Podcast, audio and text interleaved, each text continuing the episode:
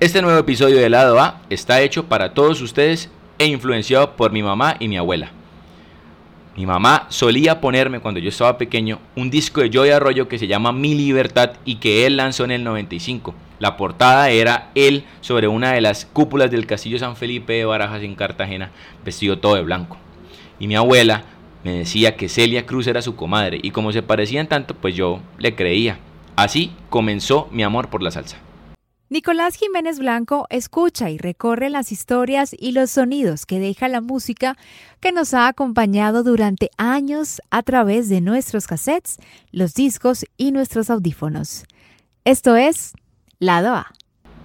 Calizón Discoteca Bar cumplió este 2022 30 años.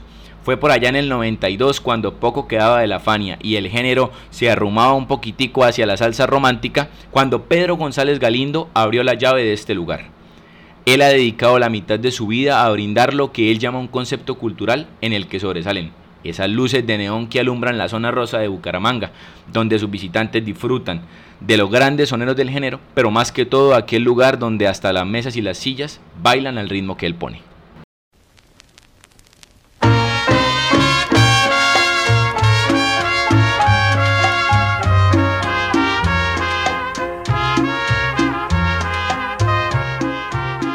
¿Por qué Calizón? ¿De dónde salió ese nombre y, de dónde salió esa idea que, ha perdurado durante pues, estos 30 años y que se ha convertido en un hito cultural de la ciudad? Bueno, buenas noches. Calizón nació de la necesidad de mostrar eh, otro cuento musical en la ciudad, que es la salsa. Brindarle a la gente la oportunidad de que vean que hay otros géneros musicales, eh, allá por el año 92 la ciudad pues estaba más huérfana de música, los ritmos perdidos. Como todos sabemos, Bucaramanga la verdad carece como de una identidad musical y todo lo que llega nos atropella musicalmente. Entonces, eh, pues yo soy aquí de Bucaramanga, nosotros escuchamos la salsa en la década del 70, al 80, luego por problemas ya de plan de ordenamiento y todo, arrasaron con los sitios que planteaban la música y la música desapareció, la salsa desapareció. Ya para el año 87 yo tuve la idea de, de organizar un sitio de salsa porque la verdad no teníamos en dónde escucharla. ¿No teníamos quiénes? Pues los seguidores de la salsa, los que nosotros teníamos grupos de, amigos, nosotros organizábamos bailes antes de los años 80 y se planteaba la salsa y todo, pero luego todo eso desapareció. O sea, la música como tal desapareció. Sí. Sí, y, y entonces quedamos, como digo yo, huérfanos de la música y los sitios en donde le plantean a uno una canción, tenía uno que soportar 10 canciones diferentes de otros géneros para que le pusieran una salsita. Como la salsa es más universal que los otros géneros, pues habíamos bastantes personas que nos gustaba la música. Entonces eh, nació la idea de poner un bar temático solo con salsa. Y ya en el año 87 pues yo eh, monté un negocito que lo llamé el escondite, pero no sabía que había que sacar papeles y todo eso y la policía me lo acabó como a los tres meses. Sellado. Sin embargo, pues yo seguí con el con el cuento de los bares ya como profesión, como, como proyecto de vida yo quedé con la espina del bar de salsa y luego pues tuve que trasladarme a otra parte en otro bar, pero ya vi que no se podía plantear tanto la salsa hacia los lados de San Andresito, la isla, que es ahora, porque aquí en Bucaramanga había un concepto equivocado sobre lo que es la salsa. La gente pensaba que la salsa, como, como sus letras dicen, letras de calle, la gente pensaba que la salsa era solo de ladrones, de putas, de maricas, y entonces yo tenía claro eso y yo decía, bueno, si yo pongo el bar no lo puedo colocar en la 15, o, de en la parte del centro porque ese realmente va a ser el público que me va a llegar y eso no era lo que yo quería. Yo decía, la salsa yo tengo que sacarla de ahí. Luego tuve la oportunidad ya en el año 92 de, ya encontré un punto aquí por este lado de la zona rosa y en ese punto pues sentí el fogonazo, la impresión de que yo ahí era donde iba a colocar la salsa. Y vino la idea ya del bar como tal, volverlo a montar y, vino la búsqueda del nombre del sitio. Entonces pues yo, yo estuve viviendo en Venezuela, yo ya a muchos sitios, pero había que adaptar todo aquí a Colombia. Entonces eh, mi hermano Javier González fue el que un día me dijo, eso póngale calizón a esa vaina.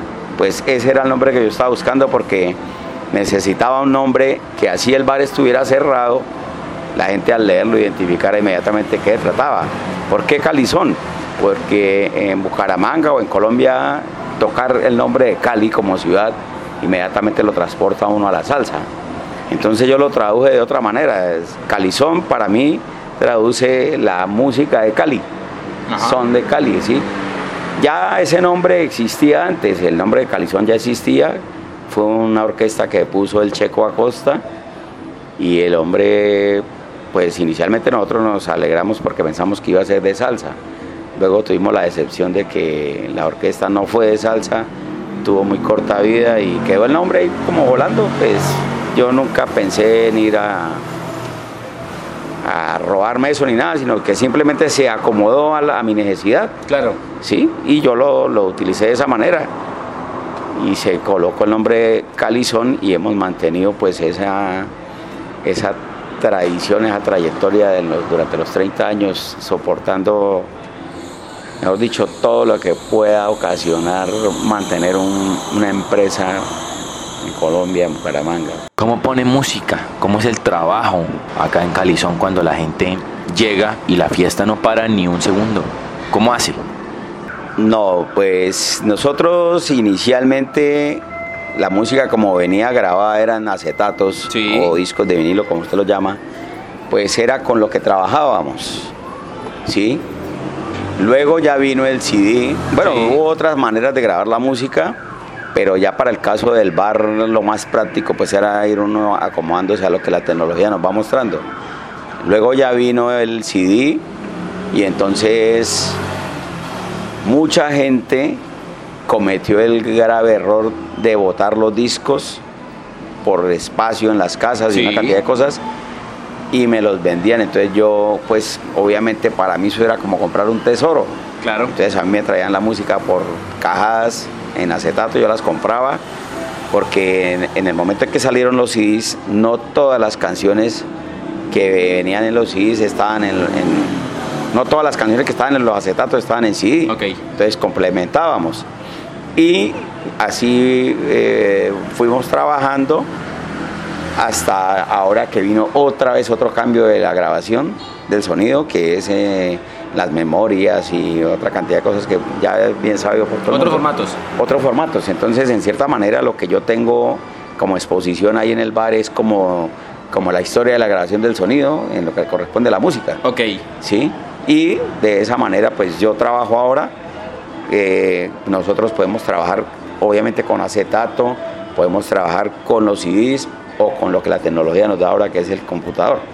Entonces, eh, si no se hiciera así, la verdad pues creo que el bar ya estuviera en problemas, porque la música no para, las grabaciones no paran y entonces eh, los acetatos no se volvieron a imprimir, los CDs tal vez, pero las máquinas que reproducen los CDs no, ya no, son tan fáciles de conseguir.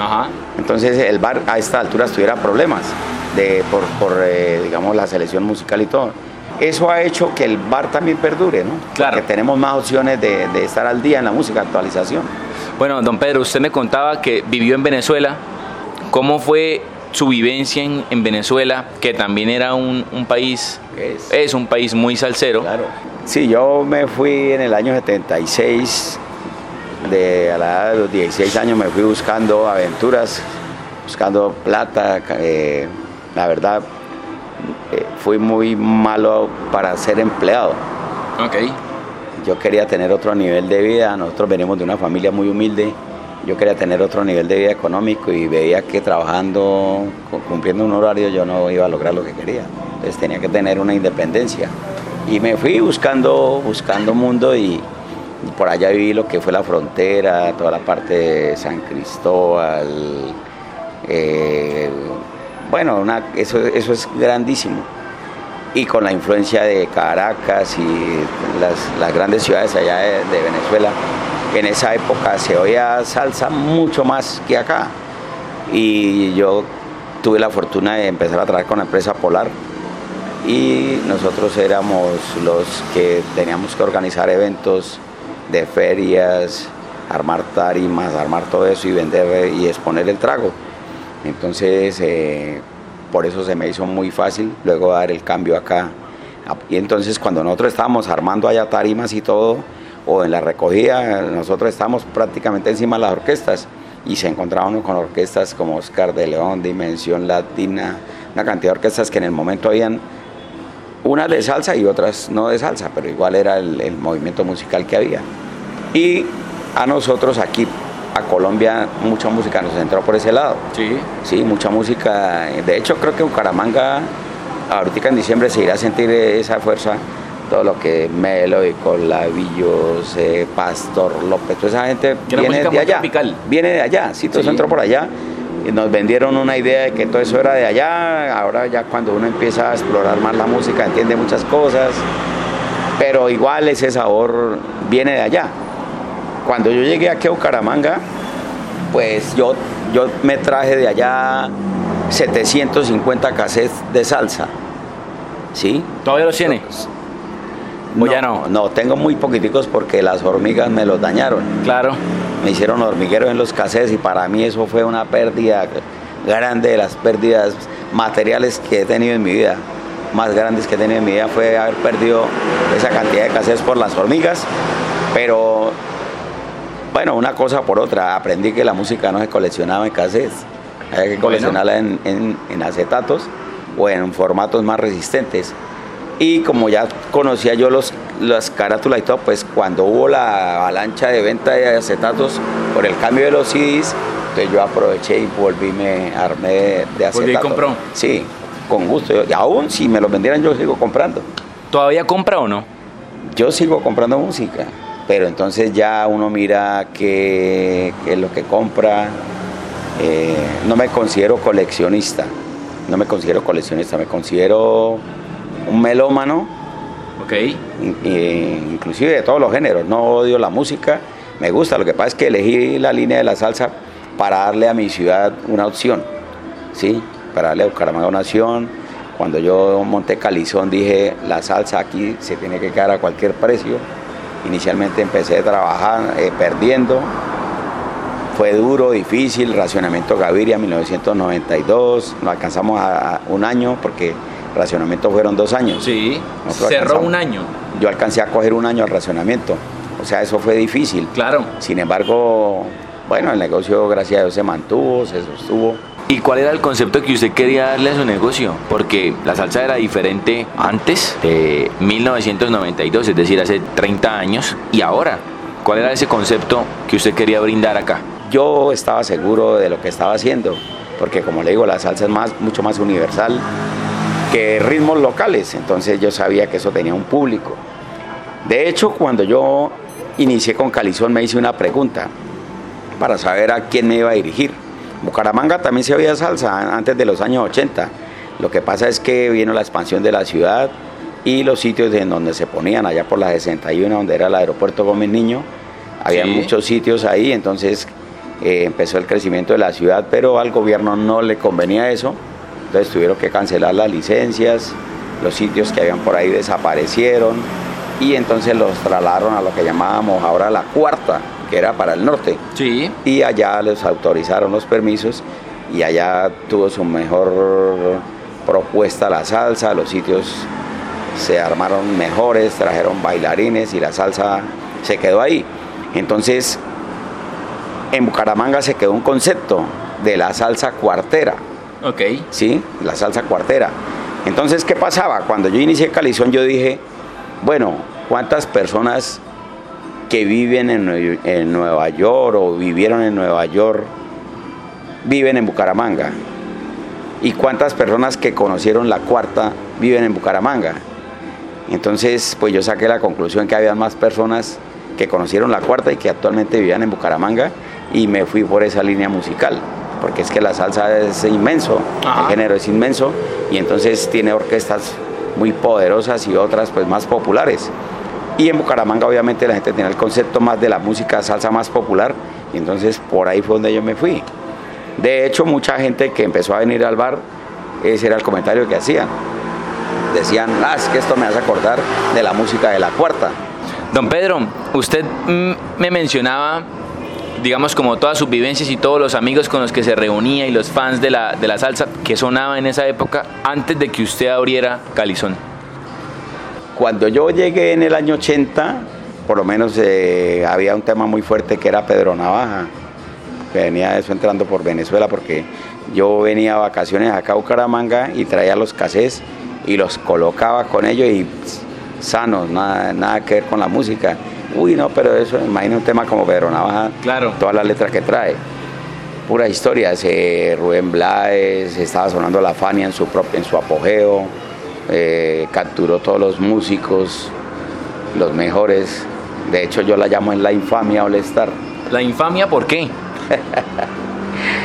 Porque se dedicó fue a explotar a los músicos se dedicó, e, ellos compraron los derechos de la mayoría de las orquestas que en su momento eran famosas y hacían los conciertos y pues los músicos obviamente ante una tarima, ante una cantidad de público, todo eso se deslumbraban, pero en sí nunca entendieron para dónde los llevaban.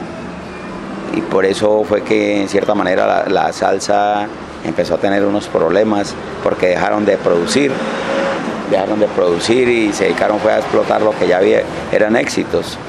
Y entonces vino como una crisis de la salsa y fue donde vino el cambio de los géneros, digamos, que empezaron a retomar las baladas y lo que nació la salsa rosada. O la salsa romántica, pues. Sí, porque eso, o sea, no era que antes no hubiera salsa romántica, era que la, la creaban. Pero como como todo eso se empezó a perder, entonces tuvieron que acudir a las baladas y retomaban las letras y les cambiaban la música. Don Pedro, quiero preguntarle algo sin, sin, sin querer ofenderlo ni nada, porque sé que ha sido difícil, pero ¿cómo ha hecho para mantenerse en el, en el pasar y en el pesar del tiempo estos 30 años? Bueno, lo que pasa es que realmente yo esto también lo veo como una empresa, esto es mi empresa y no basta solamente con saber de música. Ni quererla.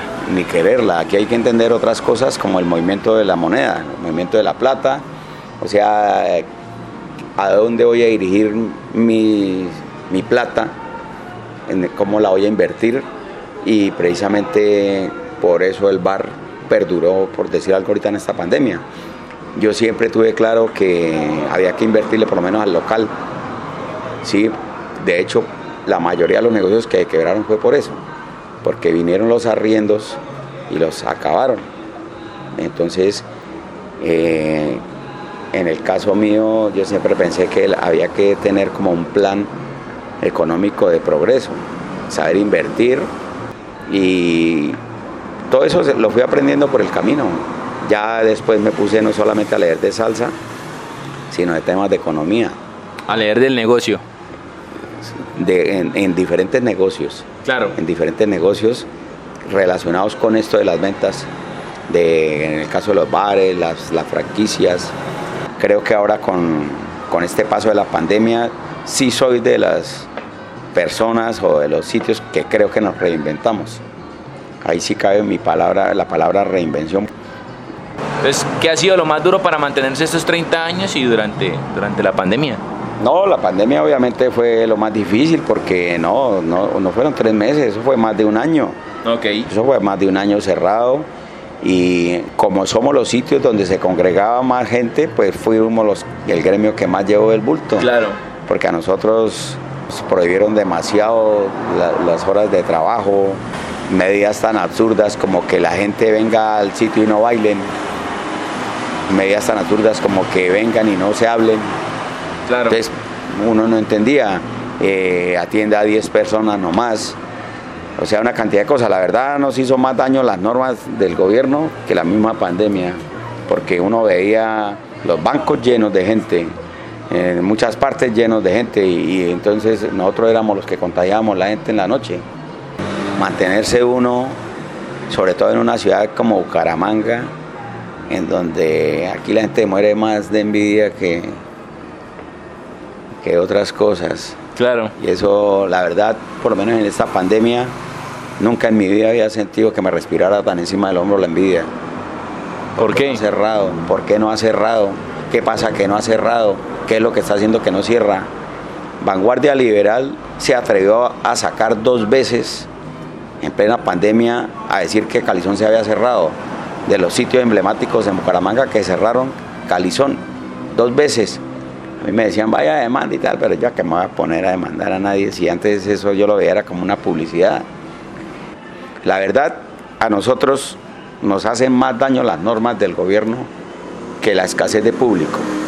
Ok. ¿Por qué? Porque es que, por decir algo, ahorita nosotros teníamos después de la pandemia un horario hasta las 4 de la mañana. Resulta que en el día atracan, los leteros roban plata en los bancos, en la calle, y la culpa es de los bares.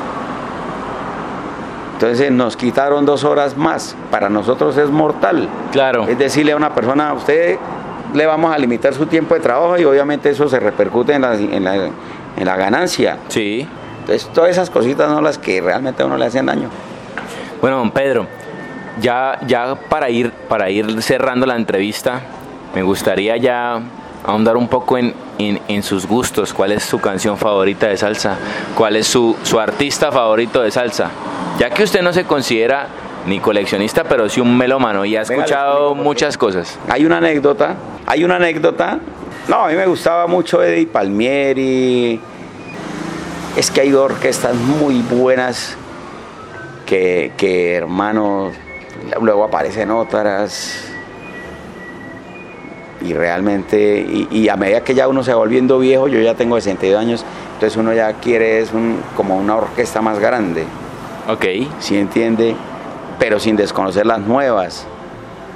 Entonces todo eso tiene su... ¿Se ha vuelto selectivo o...? No, igual uno tiende a volver como al pasado. Claro. A la base. Sí, sin, sin, como le digo, sin desconocer lo nuevo. Pero es que hay demasiada música buena y nueva. ¿Cuál es la anécdota que más recuerda o que más lo ha marcado durante estos 30 años, don Pedro? no, eso hay muchas, muchas. Una, una que recuerde. Muchas, pero bueno, así como la, la, de, la de moda ahorita, que me sucedió hace como unos seis años. Estábamos aquí en el otro local y obviamente estas mesitas se mueven mucho, ¿no? Sí. Entonces llegó una señora precisamente como de la costa, toda como agresiva, porque la mesa se le movía. Entonces, mire señor, esta mesa, ¿qué tal? Entonces yo le dije, mire señora, ¿sabe qué es lo que pasa? Se dice que en Puerto Rico tiran una piedra y le pegan a un cantante. Se dice que en Cuba tiran una piedra y le pegan a un músico. Y en Calizón hasta las mesas bailan. Aquí, por donde usted siente, toda la mesa le van a bailar. Sí. Entonces me dijo, no, no, no, no, no, no, no, no, no. Entonces no me quite la mesa, déjemela, porque si hasta aquí hasta la mesa baila, entonces déjemela. No, de ahí para acá lo que, lo que hicimos fue anclar las mesas. Don Pedro, muchas gracias por el tiempo. Felicitaciones por esos 30 años. No, con mucho gusto y gracias a usted por tenerme en cuenta.